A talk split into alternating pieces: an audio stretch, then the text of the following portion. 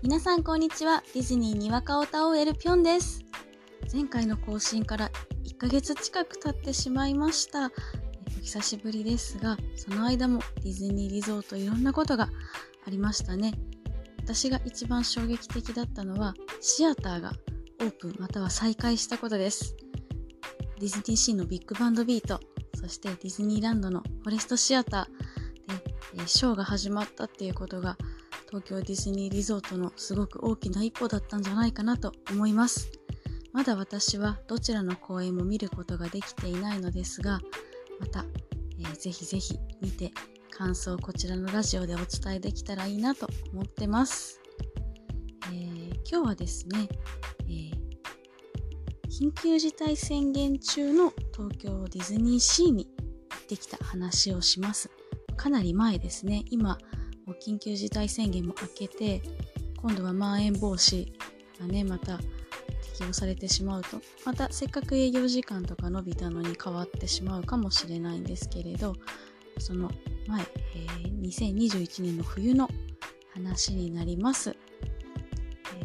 入園者がま5000人って言われてた頃ですね、なかなかチケットが買えなかったんですけれど、運よく手に入りまして、行ってくることができました。まず5000人のディズニーシーの感想はですね、本当に閑散としてるっ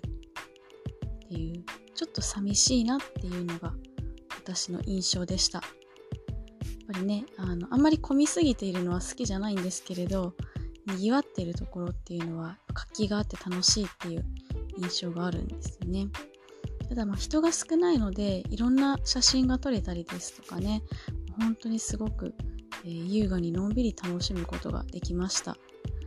通常のねパークの楽しみ方ってやっぱり朝一に行ってあの人気アトラクションが、えー待ち時間が長くなる前に行ってみたいな私はそういう回り方をするんですけれどこの時はもうどのアトラクションも終始5分か10分待ちだったのでもうそういったあの、まあ、いわゆる攻略みたいなのを一切考える必要がなくてですね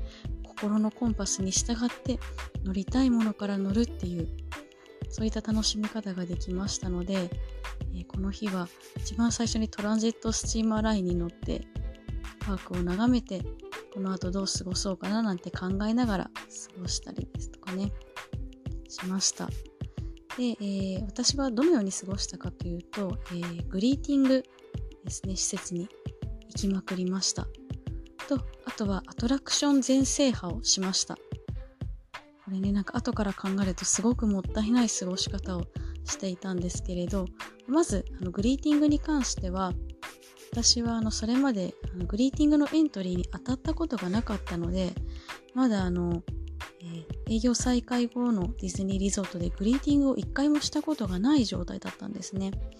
なのでもうどうしてもしたくていろんなキャラのグリーティングに行きました。やっぱりグリーティングはすごく並びました。どこも30分以上ですね。長いところですと1時間ぐらい待ったかな。待ち列もすごく長くて、本当になかなか難しいなって思いましたね。待ち列が長くなるっていうのは密ではないんですけれどやっぱりコロナ対策としては人が分散した方がいいと思うのでね本当に難しいと思うんですけれどで、えーまあグリーティングしつつ、えーアトラクション全制覇しつつアトラクション全制覇もしたことがなかったのでこれも達成できた時にはすごく嬉しかったんですけどもう結構ギリギリでなんか走りながらご飯もあんまりしっかり食べ食べれなくてみたいな感じで。でもう全部終わってから気づいたんですけれど、まあ、こういう時の楽しみ方ってアトラクション全制覇じゃなくて人気アトラクションですね。ソアリンですとかトイ・ストーリーマニアとかに一日に何回も乗るっていうのがそういうのがなんか本当のこういったチャンスの有効活用法だったのかもしれないなって本当になんか自分は資料が足りないなって思いました。でもねあの本当に楽しく過ごせました。まああのすごくすごくいい時間だったので、まあ、あのまたねビフォーコロナのような状態にディズニーリゾートが戻ったとしてもですねなんか年に、ま、5回か6回ぐらいねこういった日を設けてえー、チケットをですね、定価の10倍ぐらいで売ってもね、儲かるんじゃないのかなと、あの買う人いるんじゃないのかなって思いました。入場料が通常の10倍だとしてもガラガラのディズニーランドに、ディズニーリゾートに入りたいですとか、そういった仕様もあるんじゃないかな。また、バケーションパッケージとはね、違うんですよね。うん、バケーションパッケージは、並ばずに、あの、アトラクションですとか、ショーにね、入れたりですとか、まあ、時間をお金で買うような素敵な楽しみ方ができるんですけれど、その人がいない状況に入れるっていうの、また、ね、あの、違うニーズがあると思うんですよね。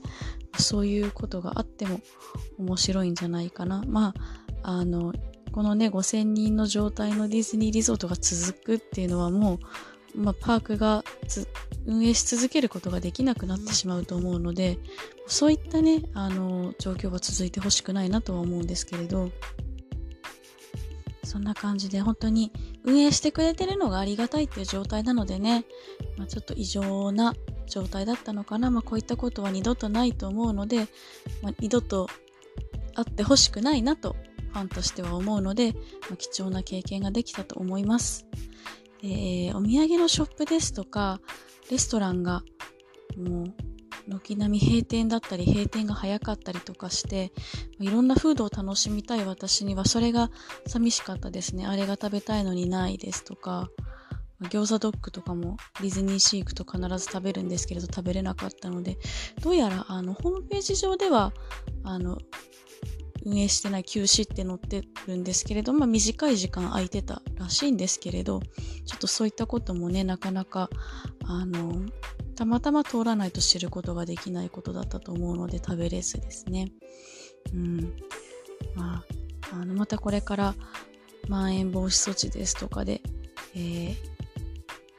入場制限ですとか営業時間の短縮ですとかまた始まってしまうのかもしれないですけれど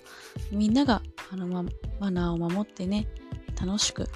遊べる日本一安全な場所、東京ディズニーリゾートはそういう場所であってほしいなと思います。あ、あとね、えっ、ー、と、5000人のディズニーリゾートですごい印象的だったのが、フリーグリーティングにすごくたくさん遭遇できたことで、まあ、あの、なんかそういった、なんでしょうね、いわゆるあの、経費の削減っていうのをしてもいいんじゃないかなってファンとしても思っちゃうぐらいだったのに、まあ、あの来た人を目いっぱい楽しめるっていうそういう楽しませるっていう姿勢がねすごく素敵でした。フリーグリーティングどのぐらい何回ぐらい会えたかな？5回ぐらい会えたのでもう本当に貴重だったんですけれどすごく楽しかったです。キャラクターといっぱい交流ができて楽しい時間を過ごせました今度はねもっとワイワイした環境で過ごせるといいなと思います。今まだね、あの、ディズニーリゾートのチケットすごく買いやすい状態なので、この機会に行っておきたいと思います。え次はまた、緊急事態宣言解除後の東京ディズニーリゾートに行ってきましたっていう報告をしたいと思いますので、また聞いていただけると嬉しいです。では、え今日はここまでです。ここまで聞いてくれた方ありがとうございました。じゃあね、バイバイ。